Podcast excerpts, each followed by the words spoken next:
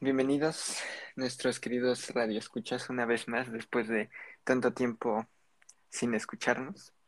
Estamos en un episodio más de la Hora Porquis, el, el podcast más cerdo que podrán encontrar.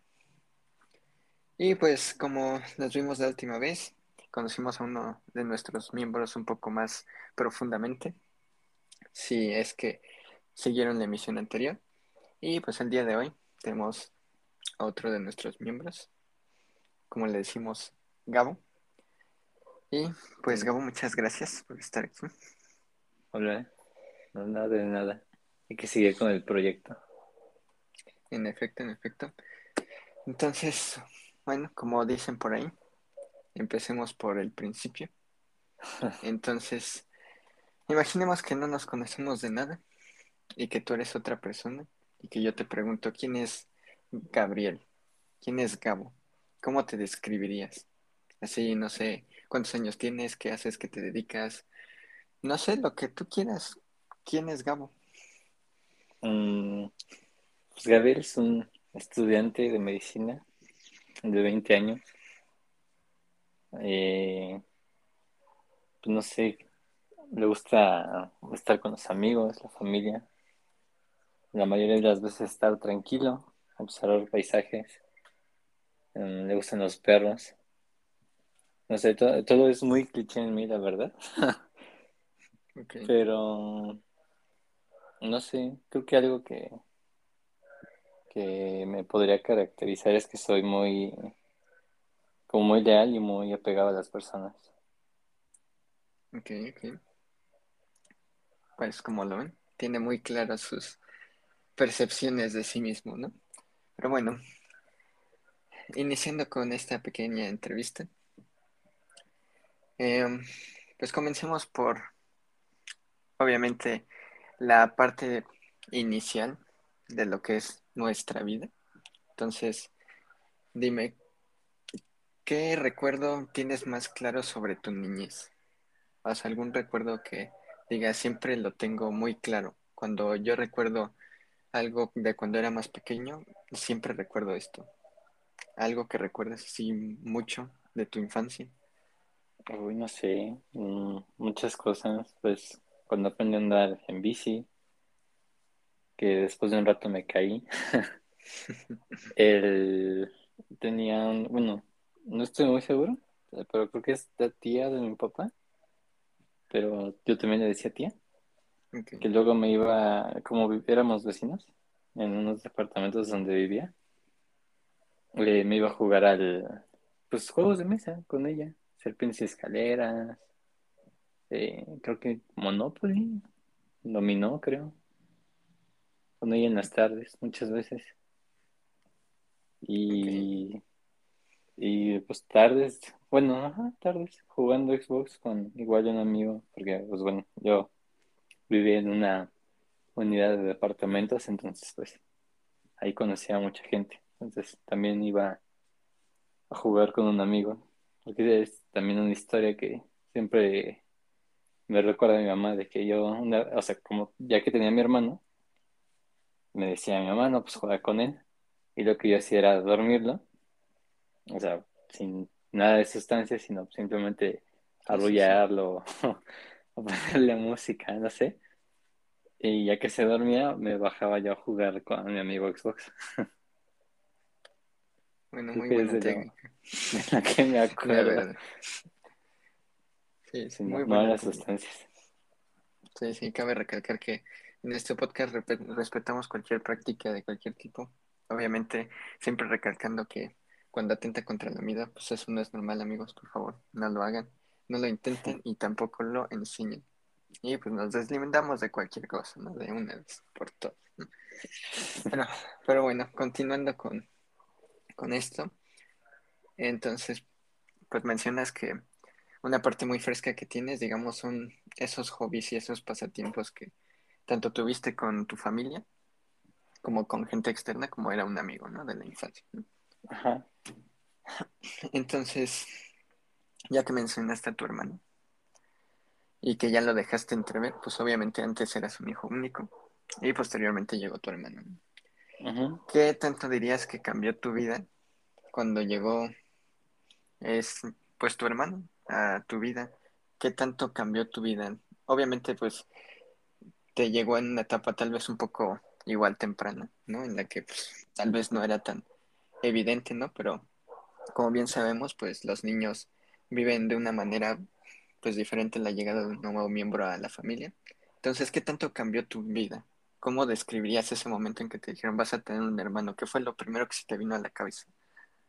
Uy, no sé. O sea, creo que yo, o sea, no, o sea, me gustó la idea, hasta donde sí nunca me, me desagradó, pero no recuerdo, nos llevamos cuatro años, literal yo tenía cuatro años cuando él llegó, entonces no, no te puedo dar un cambio significativo, la verdad. Ok, bueno, pero, bueno, ya mencionaste que antes pues digamos que tenías todo tu tiempo para ti, ¿no? De cierta forma, como un niño normal, ¿no? Dedicarse a jugar y ya estaba, ¿no? Y pues con tu hermano cambió un poco las cosas, ¿no? De que ahora tenías que ejercer esa figura de hermano mayor y de estar cuidándolo, ¿no? Y pues obviamente quitar un poco de, de ese tiempo de juego, ¿no? Y buscar, y como tú lo dijiste, empezaste a buscar ciertas técnicas para aprovechar el tiempo como lo aprovechabas, ¿no? Ajá. Em, a partir de esto, eh, dirías que, no sé, en ese momento llegaste a pensar como de, oye, esto me está quitando tiempo de juego o alguna cosa por el estilo. Mm, pues no, no te, te digo, fue como muy pequeño y creo que en- entre más fui creciendo como que te adaptas y en vez de verlo como algo mm, como que te quita el tiempo, lo ves más como, ah, pues ahora lo voy a hacer con él. O sea, no, Ok, no, más de pareja, ya. ok. Y en algún punto, no sé, llegaste a tomar esa relación de hermano, no sé, como que empezaste a alejarte un poco de tus amigos, tal vez. No, no, al contrario, como que lo, lo jalaba para como que se integrara, aunque era como difícil porque pues era más pequeño. Y eso te digo en, en la unidad del tiempo que estuvimos. Y pues en la escuela pues cada quien tiene sus amigos. Realmente no, no era como que estuviéramos tan revueltos en ese sentido. Igual cuando llegaban a venir los míos, pues era como se integraba y pues lo llegaban a conocer, ¿no? Entonces, pues no, todo muy bien, la verdad. Qué, qué bueno, qué bueno que hubo esa integración desde, pues desde sus edades tan tempranas, ¿no? Porque incluso muchas veces es muy difícil para niños tan pequeños asimilar que va a llegar alguien más que va a compartir a sus padres o su, su vida, su familia, ¿no? Pero lo bueno es que en este caso no hubo mayor dificultad, Pero pues continuemos por hablando de la familia. Eh, primero, ¿cómo describirías qué era la relación familiar en tu infancia? Así ya hablando de tus padres, si quieres meter algún miembro muy presente, no sé, un abuelo, abuela, tíos, primos, no sé, ¿cómo describirías esa relación? no, pues siempre hemos sido muy unidos, digo, como toda familia ahí, eh, o sea, altas y bajas, pero, pero yo siempre recuerdo que somos muy unidos, por eso al principio te mencionaba mucho eso, de que me gusta estar mucho con, con mi familia, ahí un fin de semana eh, reunidos, eh, platicando, viendo una película o jugando, no sé, un juego de mesa o hasta una carne asada, todo eso a mí me, me llena mucho. Entonces, la verdad es que yo de mi familia no, no me puedo quejar en general. Ok, ok. ¿Y consideras que conforme pasaron los años fue cambiando algo en la relación o se mantuvo igual, unida, como siempre? Pues siempre se ha tratado de, de, ¿cómo se llama? De mantener unida. O sea, te digo, siempre hay como altas y bajas, pero, la mayoría de los tiempos siempre estamos unidos. Ok, qué bueno, qué bueno. Y bueno, ya que hablamos de un avance en tu vida, cuéntame, ¿cómo ha sido la escuela para ti? ¿Ha sido difícil? ¿Ha sido complicada? ¿Ha sido fácil? No sé, ¿cómo ha sido la escuela para ti? O sea, desde que tengo memoria o ya la, la universidad. No, no, no, comencemos desde, no sé, alguna etapa que tú recuerdes, tal vez, no sé, será secundaria, primaria, no sé, lo que tengas más fresco. Iniciemos por los niveles básicos. Pues es que ha sido muy raro siempre. Porque, por ejemplo, en primaria se me dificultaba todo. O sea, sumar, restar, multiplicar, eh, la escritura, la historia yo no la entendía. Pero llegó una maestra como en, en quinto. No, no sé si fue la maestra o fue la adolescencia, que como que es como cuando tienes todas las piezas de rompecabezas y de la nada se arma. Ok, Entonces como que todo lo que medianamente entendía o sabía, como que se acabó de armar. Y de ahí la verdad es que a comparación de antes, pues me iba mucho mejor en, en la escuela en general. Eh, pues la, la historia, pues le agarré, ya la entendía, ¿no? No le agarré gusto hasta prepa, pero en, historia ya entendía, las matemáticas ya me fluían, eh, de hecho me llegué a ser muy bueno, la verdad. Y, ya, o sea, lo único que yo siempre ha sido pues, el, el español, nada más. ok, un, un clásico, ¿no? Siempre la lengua materna es la que siempre nos da problemas. ¿no? ¿Quién sabe Sí, por qué? luego, luego tengo mi- mis dislexias a la hora de escribir ahí raras, de que intercambio letras, o me las como, no sé. Ok, y mm, digamos, conforme, conforme fuiste avanzando, bueno, ya mencionaste que eh, a partir del apoyo de tus, de una docente o de tus docentes, pues hubo un gran cambio, ¿no? Sí, Em, dirías que como que la docente durante esa etapa, o tal vez durante los ciclos básicos, exceptuando la universidad, ¿crees que sería como que el mejor, la mejor docente que has tenido? Mm, uy, no sé, buena pregunta.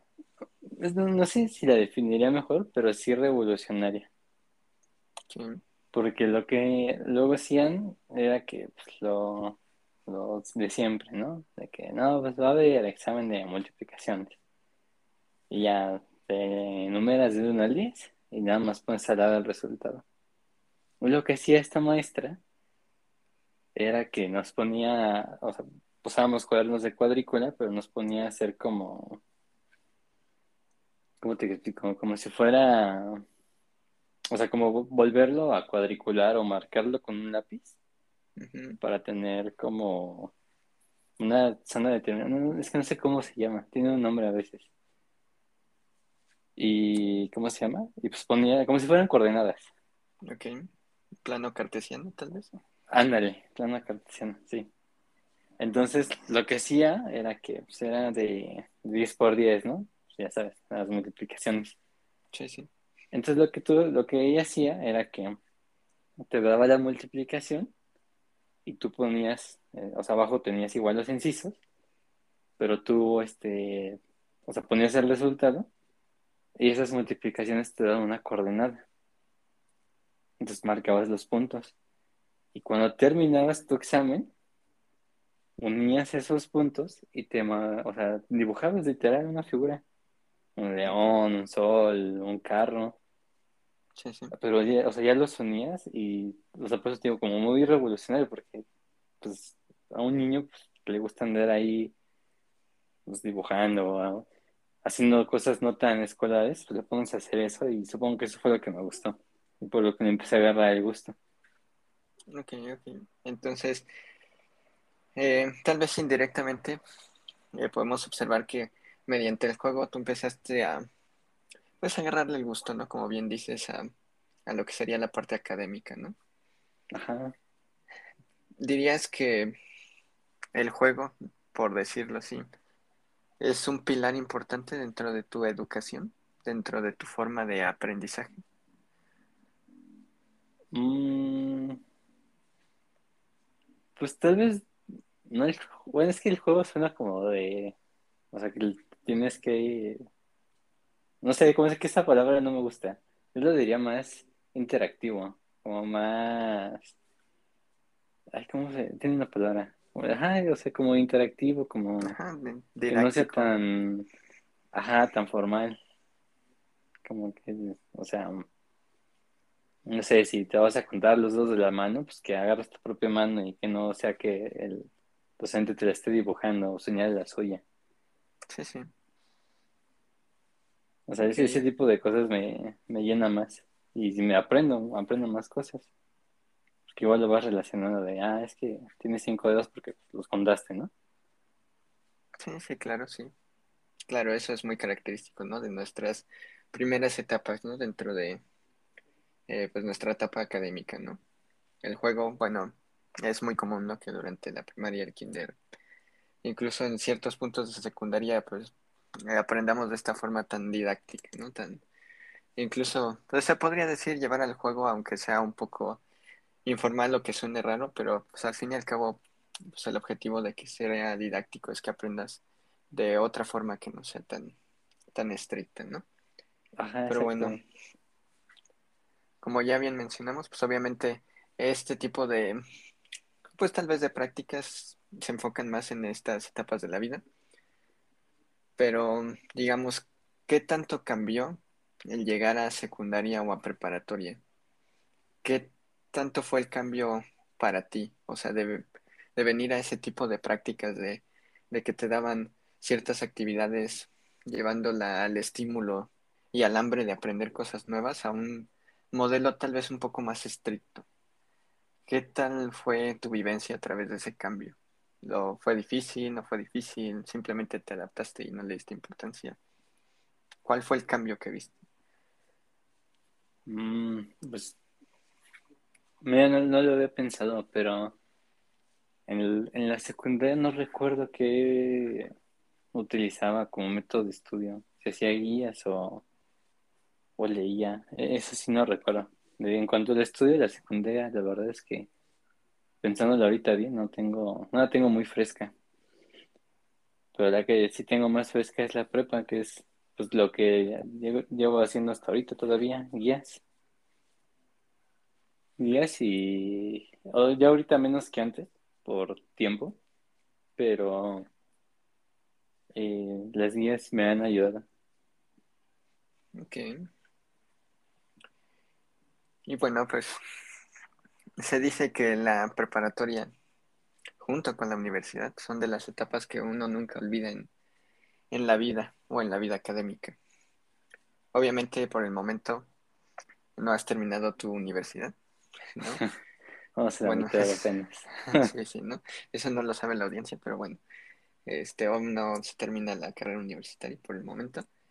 Pero bueno, ya que no podemos tomar como la parte más importante de la vida académica, todavía no se termina, ¿dirías que la preparatoria hasta el momento la considerarías como la mejor etapa de tu vida académica, en, tanto en vida social, personal o, o académica?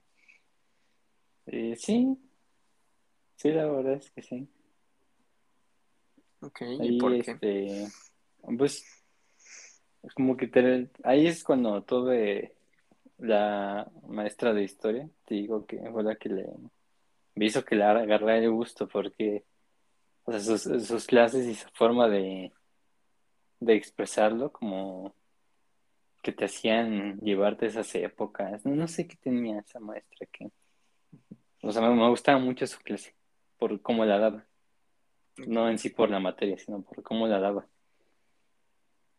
Y, ¿cómo se llama? Y pues igual ahí fue como eh, re- reforzar, porque hicimos en prepa, en el último año, hicimos un proyecto de, este, pues con materias del año, ¿no? Sí. Y metimos un poco de acá de, de medicina. Y también ahí pues reforcé que es, si es como lo que quería estudiar, porque pues, yo este, investigaba cosas o trataba de meter cosas, pero luego no iban como muy adecuadas a las materias de, me acuerdo que era química y, y derecho, y luego como que pues no, si te está hablando de una enfermedad y pues como que no tenía tanta relación o tan directa que, o sea, como poder exprimir en ese tema, entonces era como difícil luego eso de sacar el tema adelante. Ok. Ok, muy bien.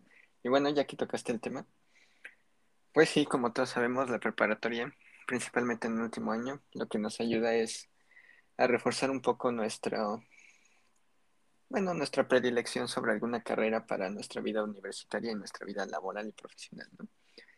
Tú mencionas que eh, durante alguna de tus clases, pues se reforzó mucho eh, esa idea de llegar a lo que es estudiar una ciencia biológica y de la salud, lo que conocemos popularmente como medicina.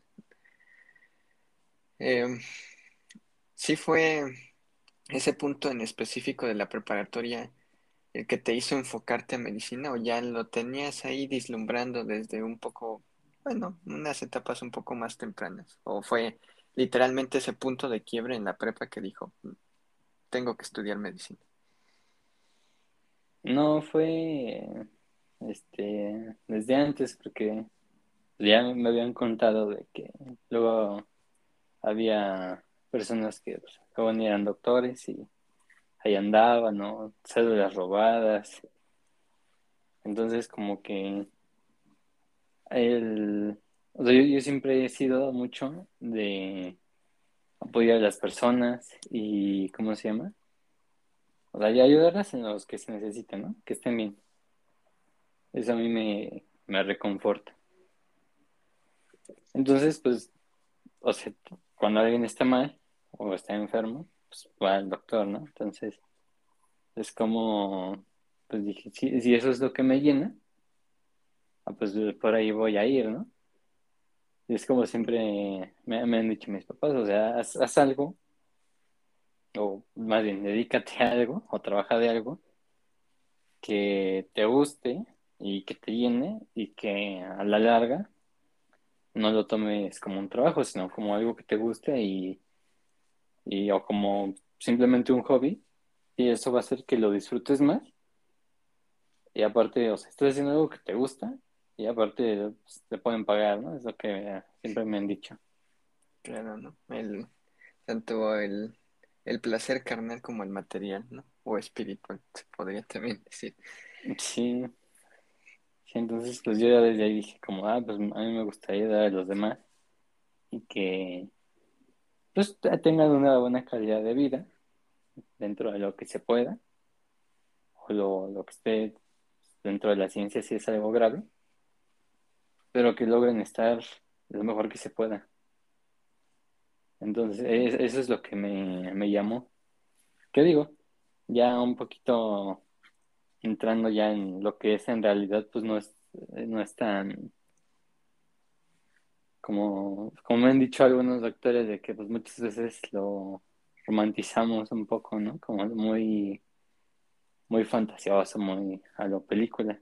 Y sí, hay ocasiones que sí, pero pues mi meta sigue siendo la misma, ¿no? Mis ideas están ahí y, y, pues en general es eso. Fue, fue más que nada eso. Y ya en- entrando en ese proyecto, o regresando al proyecto, pues vi muchas cosas que ya fue como de, ah, pues, o sea, tienen sus riesgos, pero, o sea, me sigue gustando, ¿no? Me sigue llamando la atención. Ok. Aparte, pues lo, lo de siempre, ¿no? De, de todo ser humano, el, el saber el porqué de las cosas, es también lo que llena mucho eso. En efecto, siempre va a ser la chispa de la humanidad, el saber el porqué y querer saber todo, Sí. ¿no? Pero bueno, antes de entrar de lleno ya a lo que sería tu carrera universitaria y un poquito antes de cómo llegaste a la carrera que deseabas, mencionaste un, po- un punto que me gustaría retomar, ¿no? Al inicio mencionaste que pues comenzaste a ver algunas irregularidades, ¿no? Dentro de, pues, de lo que hablamos, que es de la vida médica, ¿no? De que hay ciertas ilegalidades, ¿no? Como robo de células, ¿no? Que ejercen, pues, personas que no deberían de ejercer porque no han completado su, su vida, su, bueno, su vida educativa o académica, ¿no? Como debe de ser. Y obviamente tocaste ese punto de, pues, querer ayudar a las personas y conocer el funcionamiento, en este caso, del organismo, ¿no? Ajá. Dirías que más que esos dos motivos del conocer cómo funciona el cuerpo y llenarte de alegría de que estás ayudando a alguien más, ¿crees que lo que te dio ese empujón a estudiar medicina fue combatir esa irregularidad o esa ilegalidad que llegaste a conocer cuando empezaste a ver lo que era la medicina? Mm, pues mm, es que no sé, porque, o sea, te diría que sí o que no. Pues tiene chance y es como un, un motivo oculto, lo tomaría así. Porque igual siempre que digo los motivos, pues nunca me habían dicho nada hasta hace poco. Me dijeron de, ah, te metiste por venganza. y eh, sabiendo de así, pues que, o sea, no sé, me convertí en un Batman, no, no sé. Siempre he tratado de sacarle el, el sentido a eso que me dijeron. Entonces, pues puede que sea así. O sea, tal vez sí, pero no es como, como mi principal motivación. O sea, mi, mi principal motivación es como la reconfortación de saber que la persona está bien, independientemente de que te lo agradezca, ¿no? De, ah, gracias. Sí, sí. No. Sí, siento que solo con saberlo ya es reconfortante, ¿no? Hiciste menos cosas. Sí, claro. Muy cierto, muy cierto. Sí, sí, sí, obviamente toqué ese punto porque muchas veces, pues hay personas que aunque dicen un motivo muy bonito de, no, es que yo estoy aquí porque me gusta ayudar a las personas, etcétera, etcétera. Pues la historia que todos vemos en cualquier lado, pues hay mucha gente, como bien mencionas, que eh, también es la realidad, que lo toma por simplemente combatir al sistema, eh, por, pues no sé, tal vez terminar algún trauma, ir en contra de algo, ¿no? Por eso eh, toqué ese tema, ¿no? Porque obviamente personas que te conocemos sabemos que ese sentimiento de ayudar es genuino, pero pues no está de más, ¿no? A lo mejor conocer algo ahí que está tal vez oculto o que se quiere esconder un poco, ¿no? Pero bueno, siguiendo con esto, todos sabemos que entrar a una carrera es difícil, ¿no? En cualquier ámbito, o sea, en el ámbito administrativo, en el ámbito de las ciencias, incluso en el artístico, aunque muchos, bueno, no le den el valor que tiene el arte, ¿no? En nuestra sociedad. sí es fácil Pero, brillar en todos los aspectos. claro, ¿no? Pero bueno, ¿qué tan difícil fue para ti llegar a la carrera? Alcanzar ese sueño o esa meta que tenías en la prepa de quiero ser un profesionista, independientemente de la carrera, ¿qué tan difícil fue para ti encontrar una casa académica? Mm, pues no tan difícil, honestamente. O sea, pues digo, en la, en universidad donde estamos ahorita, eh, mi prepa hacía, le llaman feria de universidades, que es que pues, todas las universidades de este, privadas pues van a mi escuela y ponen como, no sé, si- o sea, como un, no sé si decirlo como si fuera un puesto No, pequeño. bueno, como un ajá, spot, tal vez. Ajá, como si fuera una isla de una plaza. Sí, sí, sí. Y ahí, pues ahí te ponen folletos y pues, lo, lo- lo de siempre, ¿no? O sea, se, se tratan de vender con sus ideales, el programa, eh, el prestigio que tenga. Y yo fue la, donde estamos ahorita fue la primera que, que fui a ver. Dije, ah, pues me gustó el color, ¿no? Voy a ir a ver. Ok. Entonces, eh, y aparte no la conocía. Entonces dije, ah, pues voy a ir a ver. Pues me, ahí me estuvieron platicando y todo. Y pues dije, ah, pues se ve bien, ¿no? O sea, se, se, escucha bien y, y, se ve bien, a pesar de que no, no estaba todavía como tan consolidada aún. se, se ve bien, ¿no? Entonces, este, ahí mismo igual fui a ver eh, pues, las demás, ¿no? Instituciones que ofrecían la carrera de medicina, que tampoco hay tantas. Y, y ya, pero como que ninguna me, me llenó desde un primer instante como esta, donde estamos. Entonces, pues ya posterior a eso, pues tocó irlas a ver mm, por mi parte o sea, a agendar cita, que te muestren las instalaciones y todo eso. Sí, sí. Y ahí como que me, me acabé de convencer y fue como, ah, pues, yo quiero estudiar aquí, ¿no? Okay. Y, y ya, o sea, fue, o sea, fue raro, fue como desde el primer contacto fue como, ah, yo, yo soy de aquí, yo aquí me quedo. ok. Bien, qué bueno. Muy bonito, muy bonito, la verdad. Pero bueno, como bien se sabe, en todas las carreras hay un dicho que lo fácil es entrar, pero lo difícil es continuar o mantenerse, ¿no? Dependiendo del país que nos estén escuchando, obviamente vamos a tener variedades en nuestros dichos, ¿no? Pero, bueno, quitando eso, ¿crees que es verdad? ¿Crees que se complicó todo al momento de vivir la carrera en carne propia? Pues, pues no, de hecho, hasta ahorita no me ha tocado las cosas con la, mentalidad con las que yo había entrado, si te soy honesto.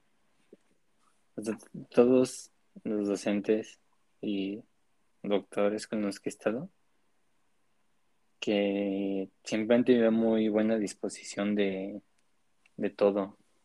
O sea, tanto de enseñar como de explicarte si tienes alguna duda y ya, o sea, de escucharte en general todo. Yo te podría decir que no tengo ninguna queja. Pero yo, yo llevaba la idea de, o sea, pues lo clásico, ¿no? Que, que la mayoría tal vez siga pensando y tal vez en algunas partes que pues, no me ha tocado, pero siga siendo así de, o sea, pues, casi casi eres como un mueble, ¿no? No te van a pelar, no. O sea, si, si no entiendes algo, te van a decir, no, investigalo tú, o cómo no lo sabes. Entonces, o sea, yo, yo llevaba esa mentalidad igual de, o sea, no sé, cuando entras a rotar a una institución, ya sea eh, privada o pública, de que si pues, vas a ser acá el esclavo, ¿no? De, no, tráeme un café o no, vete a lavar mi ropa, no, no sé. Yo entré con esa mentalidad. Y hasta ahorita, tío, no me ha tocado nada así. todos son muy amables. Y, o por lo que me han dicho igual, es como parte de que, eh, ¿cómo se llama? O sea, la, generación que nos está eh, adaptando o enseñando a nosotros, preparando, son las que pasaron las cosas y las actitudes con las que yo venía mentalizado. Y pues muchos, o prácticamente todos, me, siempre me han dicho de que, o sea, no maltrates si no quieres que te maltraten. Claro. Entonces, siento que es más como un cambio de actitud o tal, tal vez hasta hasta cierto punto como dejarlo ir o, madurar que tienen estos doctores con los que he estado, de que, o sea, a mí me lo hicieron, no me gustó, pues no es como que me voy a desquitar, sino simplemente no lo voy a hacer. Y ya, honestamente a mí me gustaría ser así, de que, ah, vamos con, con él porque te explica y te deja hacer cosas, no sé. Ok, ok. Sí, sí. Sí, pues eh, creo que esa es ley de vida, ¿no? Tú trata a alguien como te quisieran, como quisieras que te trataran a ti, ¿no? Ajá. ¿No? Y pues sí, obviamente, lamentablemente para nuestra audiencia, nuestro país de residencia, que es México, pues muchas veces este tipo de actitudes en las cuales no llegamos a cambiar eh, nuestra forma de ser, pues a veces es muy complicado, afortunadamente, y damos gracias que no es nuestro caso, ¿no? Y que pues llevamos una vida académica un poco más tranquila, ¿no? Y tal vez, pues puede que sea o que nos llegue a brindar un mejor futuro, ¿no? Porque pues vemos un, desde otro punto de vista la situación, ¿no? Pero bueno, continuando de igual forma con esto, em, muchas veces, digo, cualquier carrera tiene sus ciertos estereotipos, ¿no?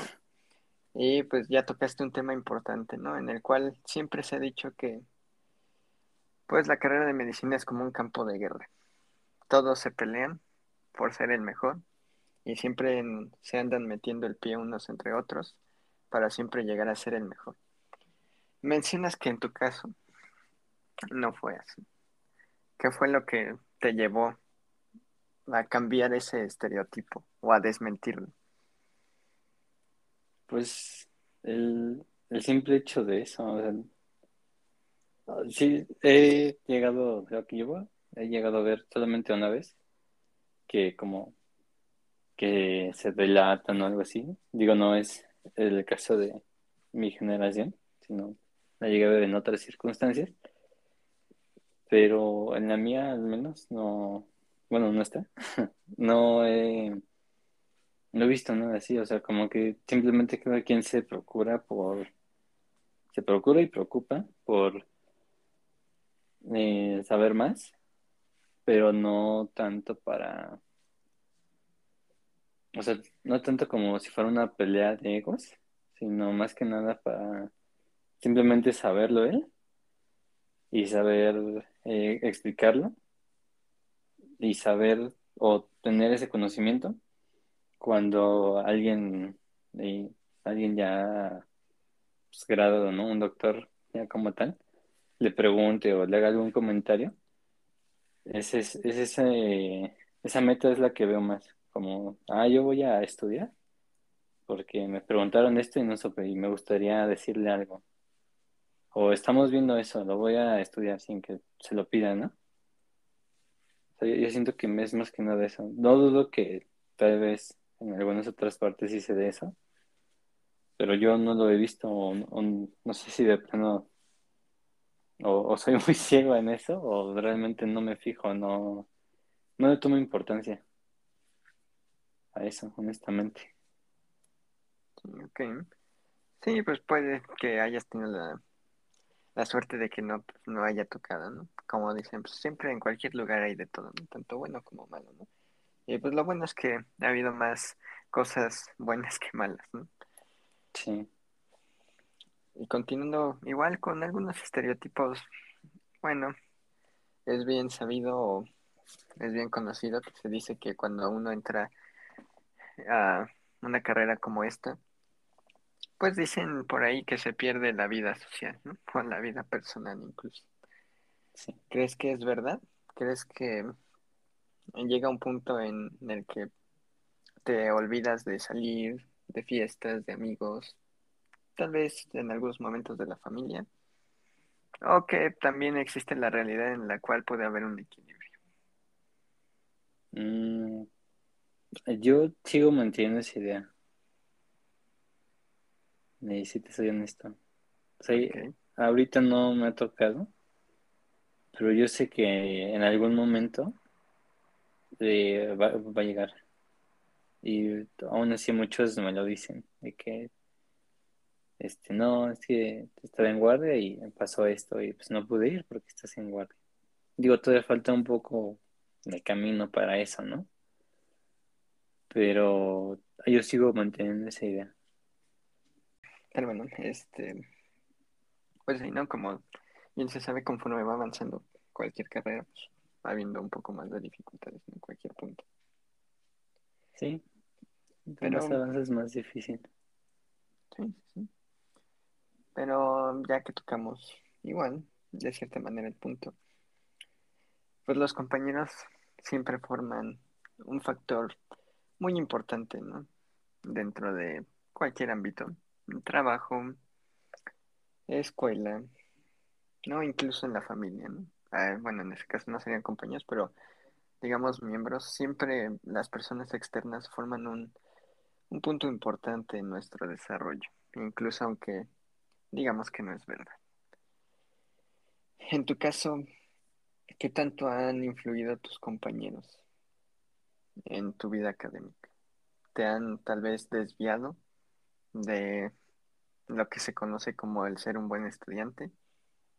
¿O tal vez te han mantenido en esa línea? ¿O ha habido un poco de ambos, no? Tal vez saben manejar tanto la manera de divertirse y trabajar en el momento que se tiene que trabajar. ¿Cómo han influido tanto tus compañeros cercanos, ya llamándolos amigos, o tus compañeros un poco más lejanos? No, pues siempre ha sido como de...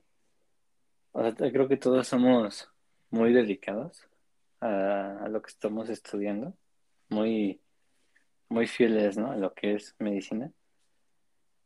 Eh, obviamente, pues no, no te puedes mantener siempre recto o fijo en una línea. O sea, hay veces que te sales, pero es como, como parte de crecer, ¿sabes? O sea, tú te desvías un poco y tienes a esos amigos o a ese familiar o a esa persona que te dice, oye, espérate, te estás saliendo, ¿no? Y te regresas al camino. Entonces, o sea, yo creo que nos hemos sabido complementar todos eh, para seguir esa línea, ¿no? Y seguir apoyándonos en, en lo que se necesite.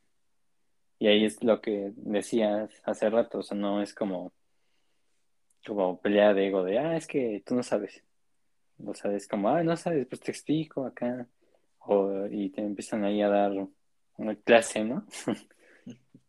Obviamente, pues, a veces más amena, a veces no. Pero logran ese objetivo de lograr un aprendizaje. Entonces, no, yo no diría que, que han desviado eso de, estudio de, ah, vamos a no hacer la tarea. Pues no, no, de hecho, creo que nunca lo he escuchado decir de nadie. Entonces, siempre es como, pues, lo hacemos y ya después perdemos el tiempo, ¿no? Nos ponemos a jugar, nos ponemos a platicar. Pero siempre, considero que siempre el grupo de, de nosotros y en, general con la gente con la que acostumbro a estar son dedicadas y responsables. Eso sí nunca he tenido quejas. Ok, qué bueno. Bueno, dentro de la vida académica, los compañeros y los docentes, que ya también hablamos un poco de ello, no solo pues modifican eh, la vida durante esta etapa, ¿no? Lamentablemente, como todos lo hemos vivido, la pandemia por el COVID-19 llegó a invadir todos los aspectos de nuestra vida. ¿Qué tanto cambió tu vida académica por la pandemia? Pues fue, fue raro tener ese tiempo extra de más. El, o sea, ahorrarte los trayectos de ida y regreso de tu casa a la escuela, el pararte eh, una hora antes de que entraras, a pararte de cinco minutos o a la hora y solamente conectarte a clase. Igual, pues, muchas veces, este, eh, era más fácil distraerte. Y eh, yo siento que es más porque no sientes la, ¿cómo se llama? La, no sé si llamarlo presión de que alguien te está observando. O sea, porque pues en, en un salón de clases con el, pues, el encargado, ¿no? Un doctor o un profesor lo que sea, pues sabes que te está viendo, ¿no? Y aunque no diga nada o algo así, sigues sintiendo esa, que tienes esa autoridad cerca y que te está observando. Y en línea era eh, pues más fácil distraerte o, o hacer cosas. Y yo siento que eso fue más lo que afectó. Como que tenías más oportunidades de, distracciones. Y por eso pues, podrías perder luego el hilo de la clase o, o no podías preguntar como tan a gusto. Porque yo, yo soy más de preguntar cuando ya terminó la clase y pues te acercas, ¿no? Entonces luego, era difícil de que, o sea, pues, como todo, ¿no? Primero preguntas a tus compañeros, de, ah, ¿entendiste esto? Y pues, no sé, ¿no? Daba la casualidad de que también se distrajeron en ese momento. Y era como, ah, pues bueno, este, o, o en presencial, no, es que tampoco lo entendí. ya te acercabas. Pero pues aquí no, pues no, no había el mismo contacto. igual, pues, ese contacto humano de, que pues, sabías las expresiones, ¿no? De que ya sabías que si es la primera vez que le preguntas y te saca alguna mueca o, pues, simplemente te dice, no, pues investiga, pues ya sabes, ¿no? Cómo es, y aquí no, no hubo ese contacto de saber de, ah, no, es que sabes qué, aquí sí pone atención porque eh, no te explica o, se va muy rápido o, algo así. Eh, o sea, te digo, la mayoría de veces pues siempre te han explicado, siempre nos han explicado a nosotros todo. Pero sí, el, contacto de todo el año que pasó en, línea sí fue pues, prácticamente nulo con los docentes. Eh, y pues en ese sentido, pues te digo, fue difícil, ¿no? Como mantener ese hilo de responsabilidad. Ok, entonces, tú dirías que esta parte de pues la carrera virtual empeoró tal vez tu situación académica o crees que la mejoró? Mm, es que no sé. Pues, ahí, ahí sí no sabía decirte. Porque es que no, no, siento que no lo puedes comparar de pues, estar ahí en un salón a estar en tu escritorio. Siento que no, o sea, son cosas que no puedes comparar. Sí, sí, obviamente no es lo mismo, ¿no? Pero hablando, pues en general para ti, ¿crees que empeoró la forma en la que estabas aprendiendo? Mm. Sí, sí, tal vez un poco. Por lo mismo que te digo que aprendo haciendo las cosas didácticas, pues eh, esas veces que no se podían asistir a las prácticas, a los laboratorios, pues sí, sí tuvo cierto impacto. Ok, ¿y crees que durante esa etapa perdiste la motivación en algún momento? Mm, pues no tanto la motivación. O sea, sí ha habido una o dos que tres veces que sí dices como de, ah, o sea, ya, ya no puedo, pero siento que es que busques un equilibrio entre, o sea, tu vida académica, tu vida social y tu vida personal. O sea, ya eh, encontrando ese límite que, o sea, suena muy fácil decirlo, ¿no? Pero a veces no es tan fácil Siento que si oscilas en ese límite, pues es más fácil sobrellevar todo. O sea, cualquier carrera siento que es más fácil sobrellevarla así. Ok. Y bueno, continuando igual con este tema. Um, actualmente que la situación está regresando un poco a la normalidad. ¿Crees que ha sido difícil volver a retomar ese ritmo de trasladarte a tu punto, ya sea tanto a la clínica o a la escuela, y regresar a hacer tarea o etcétera, o ya estar en otro ambiente un poco más laboral? ¿Crees que ha sido difícil retomar el ritmo o adaptarse después de estar casi dos años frente a un monitor? Mm, pues no, la, verdad es que no. O sea, pues es que se, sigue, se sigue haciendo lo que se hacía antes, ¿no? O sea, tomar una clase, tomar, sí, o sea, si quieres un apunte, o si no, pues ya lo investigas tú o, lo haces ya en tu casa con calma. Que digo, yo lo prefiero hacer ahí mismo, pero no. Y hasta eso igual, pues, el, pararte antes y todo eso, pues no, no, no siento que me haya impactado honestamente.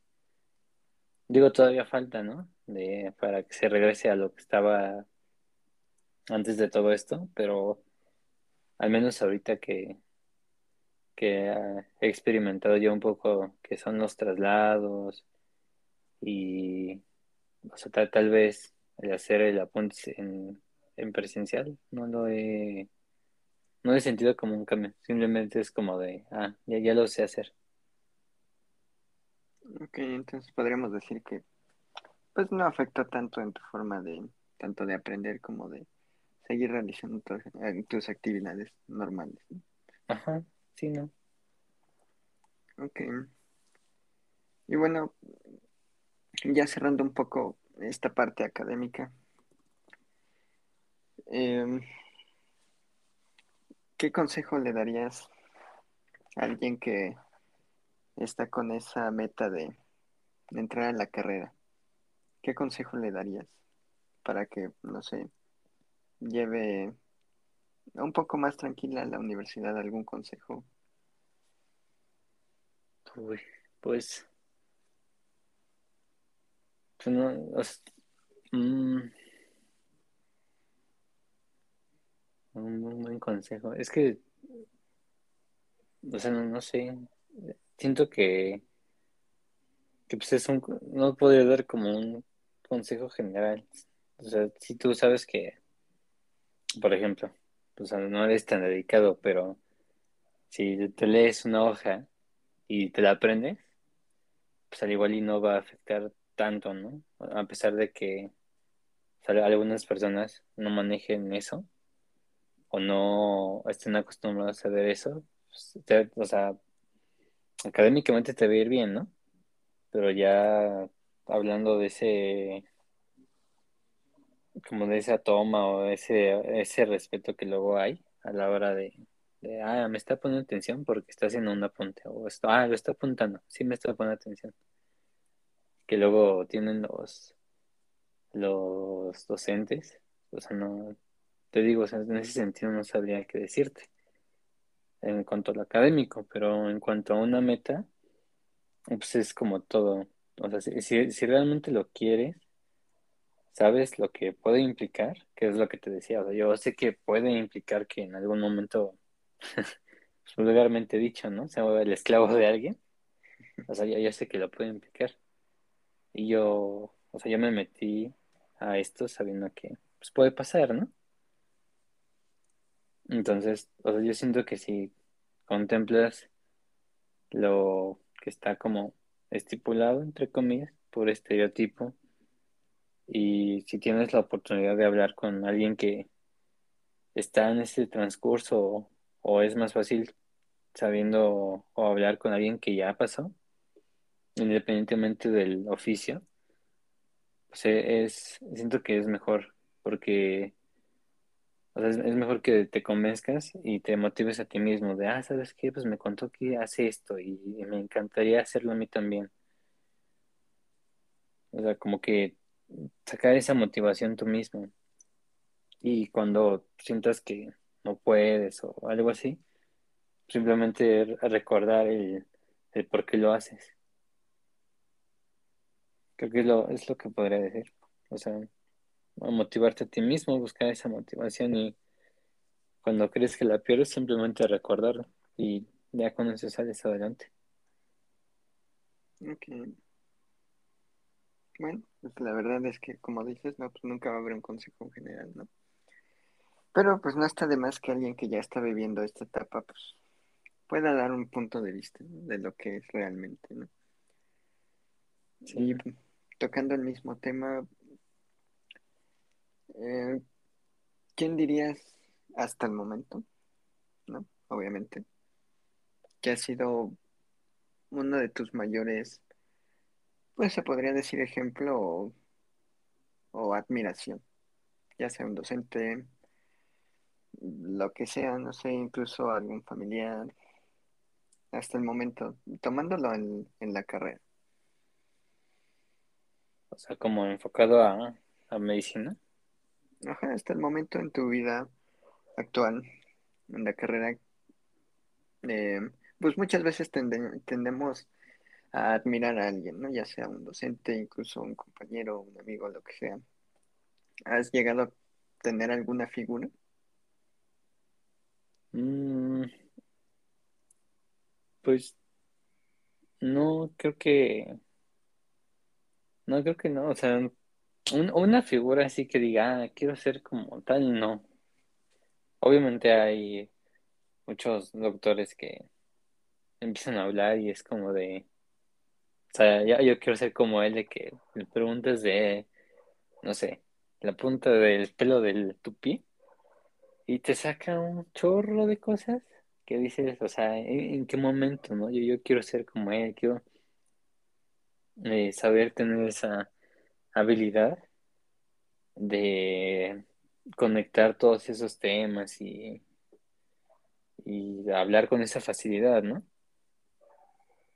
En cuanto a todo el, el contenido, este, ¿cómo se dice? Todo, toda, toda la información que tiene que manejar esa Toda persona. la teoría. Ajá, toda la teoría. Pero sí, así como tal, que diga, ah, quiero ser como el doctor de tal materia. La verdad es que no. Todavía no he encontrado, no, tal vez la materia o tal vez a, a un doctor que sea como 100% lo, como quiero llegar a ser yo. Pero obviamente pues es admirable todo el conocimiento y el trabajo que hacen. ok, ok. Y finalmente, para cerrar esta parte académica, ¿cuál ha sido lo que podrías considerar la mayor enseñanza durante este periodo? Mm, que tú no puedes, eh, bueno, o sea, nosotros no curamos, ¿no? Pero así me, me han dicho esta frase de, Sí, sí. tú no puedes curar a alguien que no quiere ser curado. ok. Eso Em, siempre lo han llegado a decir, lo he vivido yo y, y es cierto. Entonces, como que, no, no sé si es porque lo he vivido yo, pero o es una frase tan simple, pero tiene mucho significado, en, un significado muy profundo. sí, sí, sí. Bueno. Terminando esta etapa eh, en el aspecto académico y escolar, pasemos un poco a temas un poco más personales.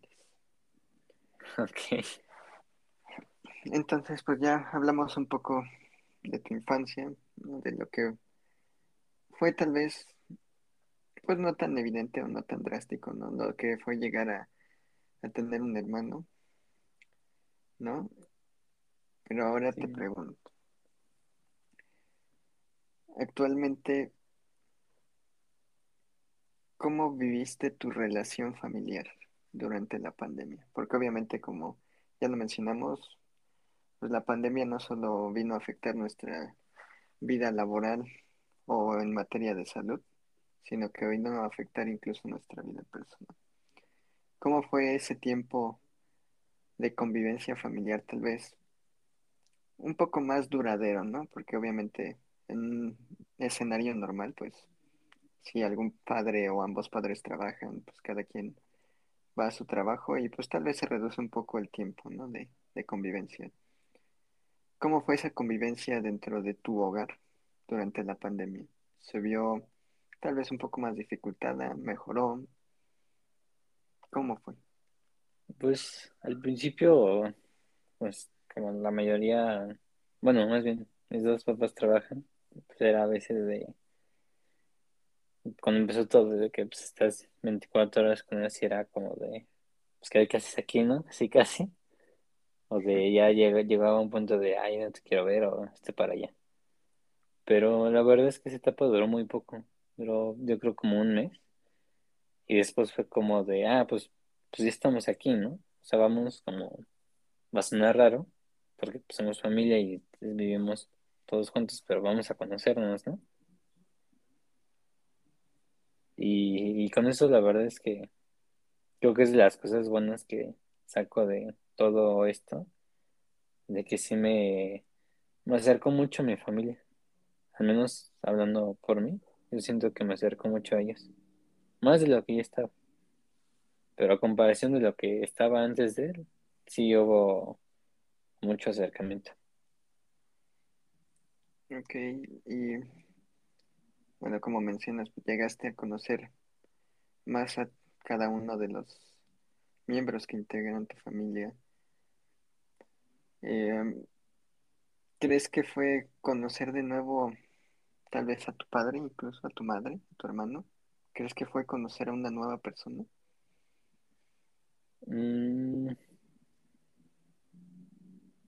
pues tal vez no así, pero ma- tal vez con mi hermano fue como asimilarlo, ¿no? De que, pues, te digo, nos llevamos cuatro años y pues yo lo veía todavía acá de un niño de casi, casi primero de primaria, ¿no? Y ya el, el estar más con él y verlo fue como, ah, espérate, ¿no? Ya prácticamente ya es mayor, ¿verdad? O sea, ¿en qué momento? Sí, claro. Entonces, yo creo que fue más, o sea, no, no fue como volverlo a conocer tal cual, pero sí fue como asimilar ya, pues ya tiene otros gustos, ¿no? Sí, sí, claro.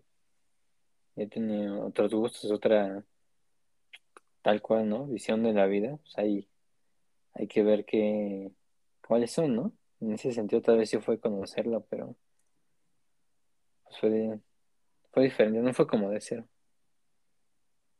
Ok.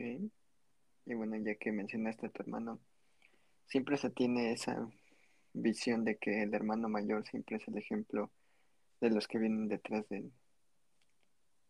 ¿Consideras que tú o dentro de tu familia has llegado a tener ese rol de hermano mayor, de siempre estar guiando al más pequeño? Y si es que consideras que lo haces, eh, digamos, ¿cuál sería como tu objetivo con tu hermano? No sé, tal vez mejorarlo en algunos aspectos en los que tú has llegado a fallar, tal vez.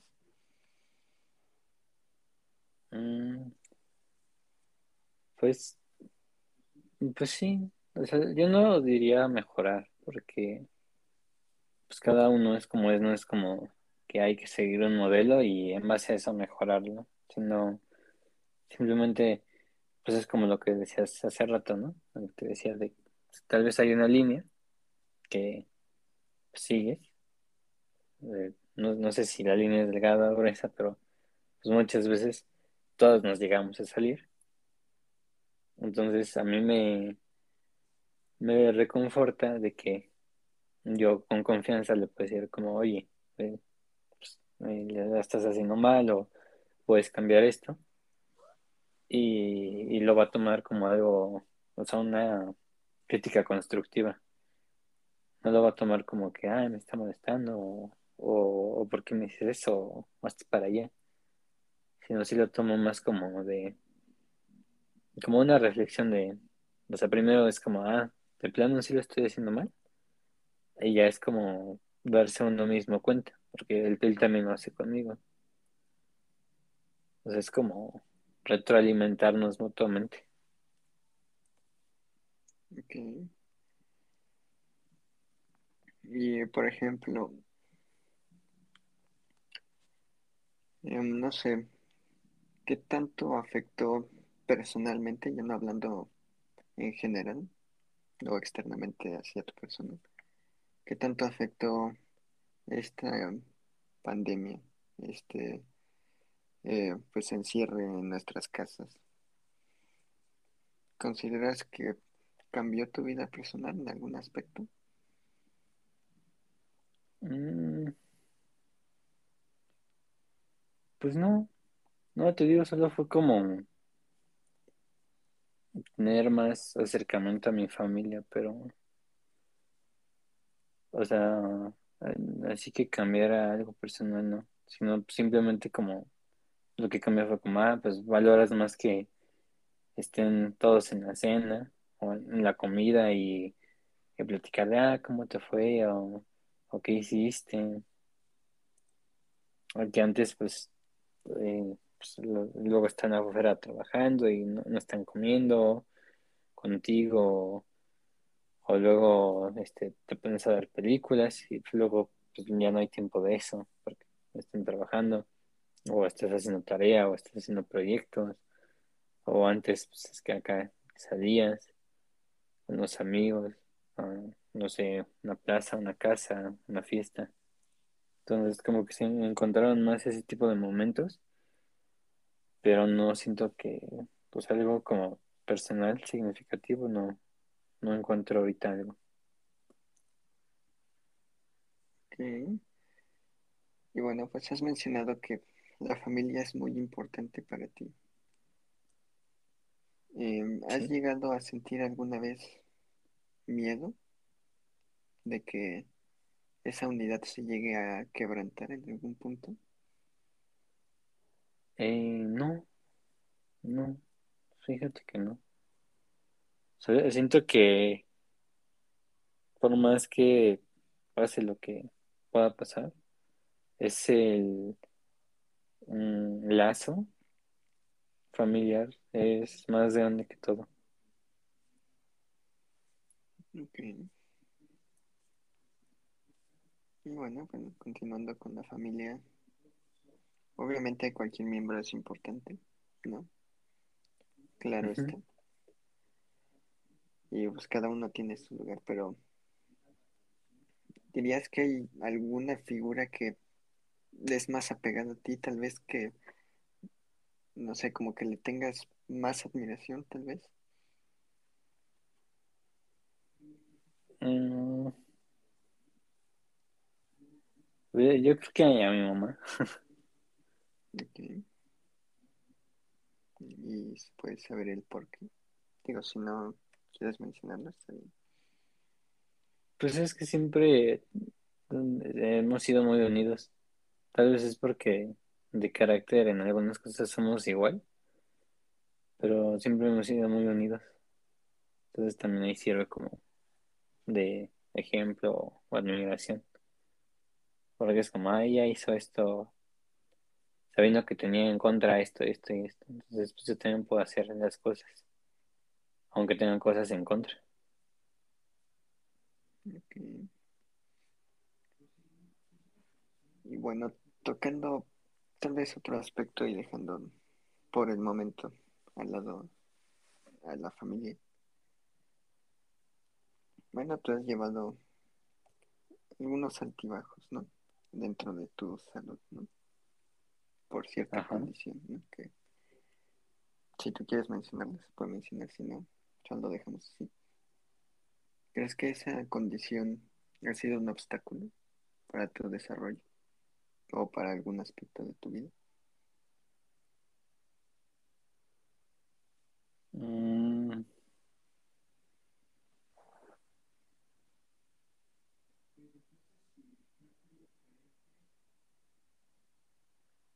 bueno, no sé.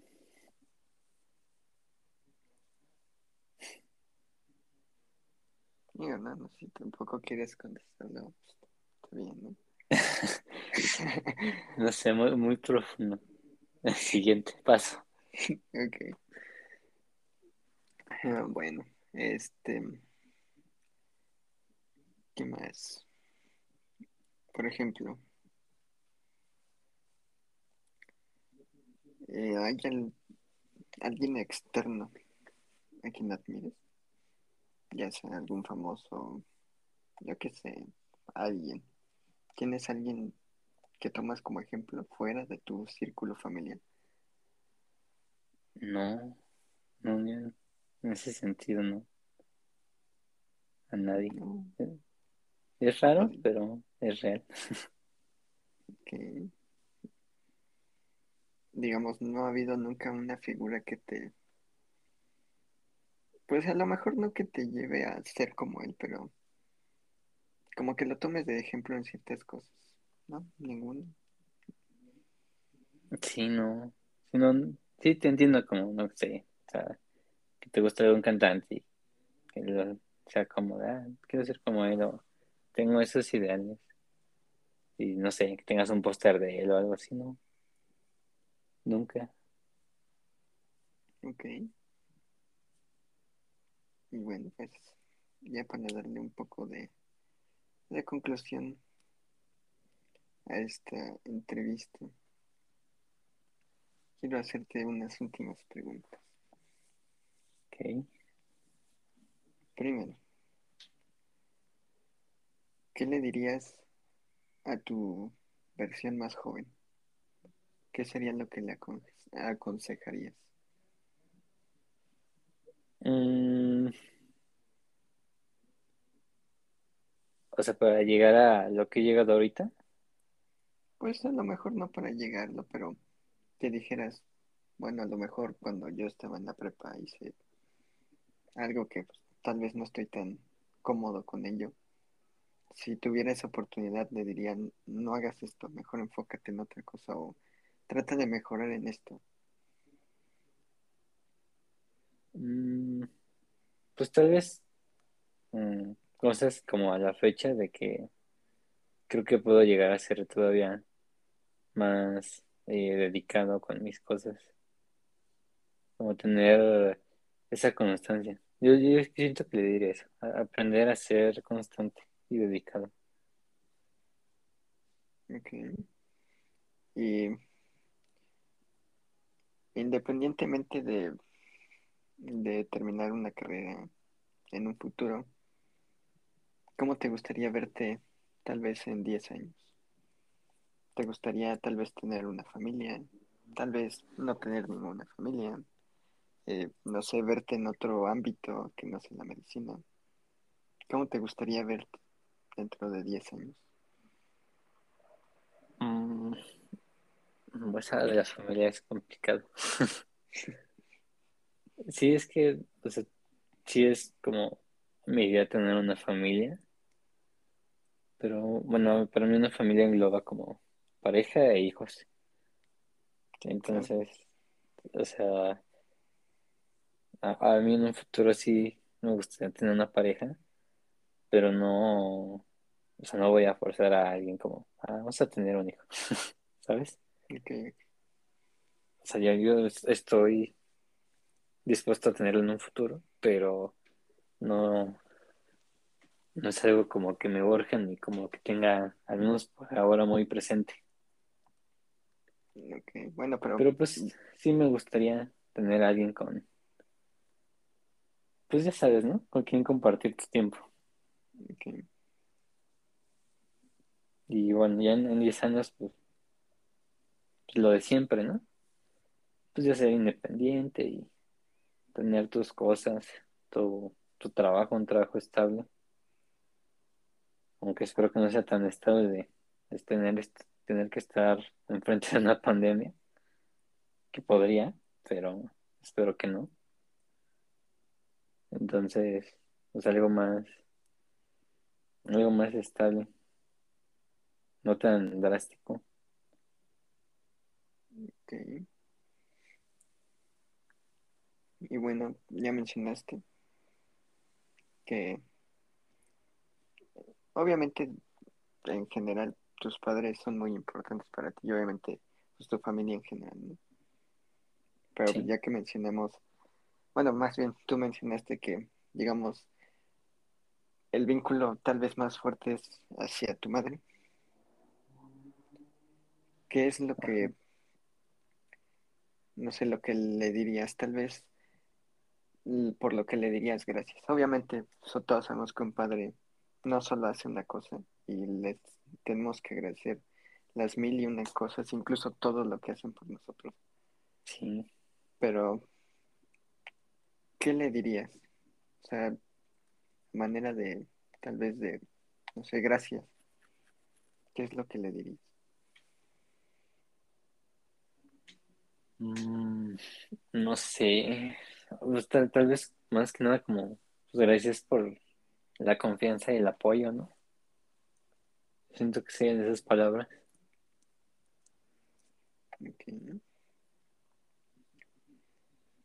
Y, y ya para terminar,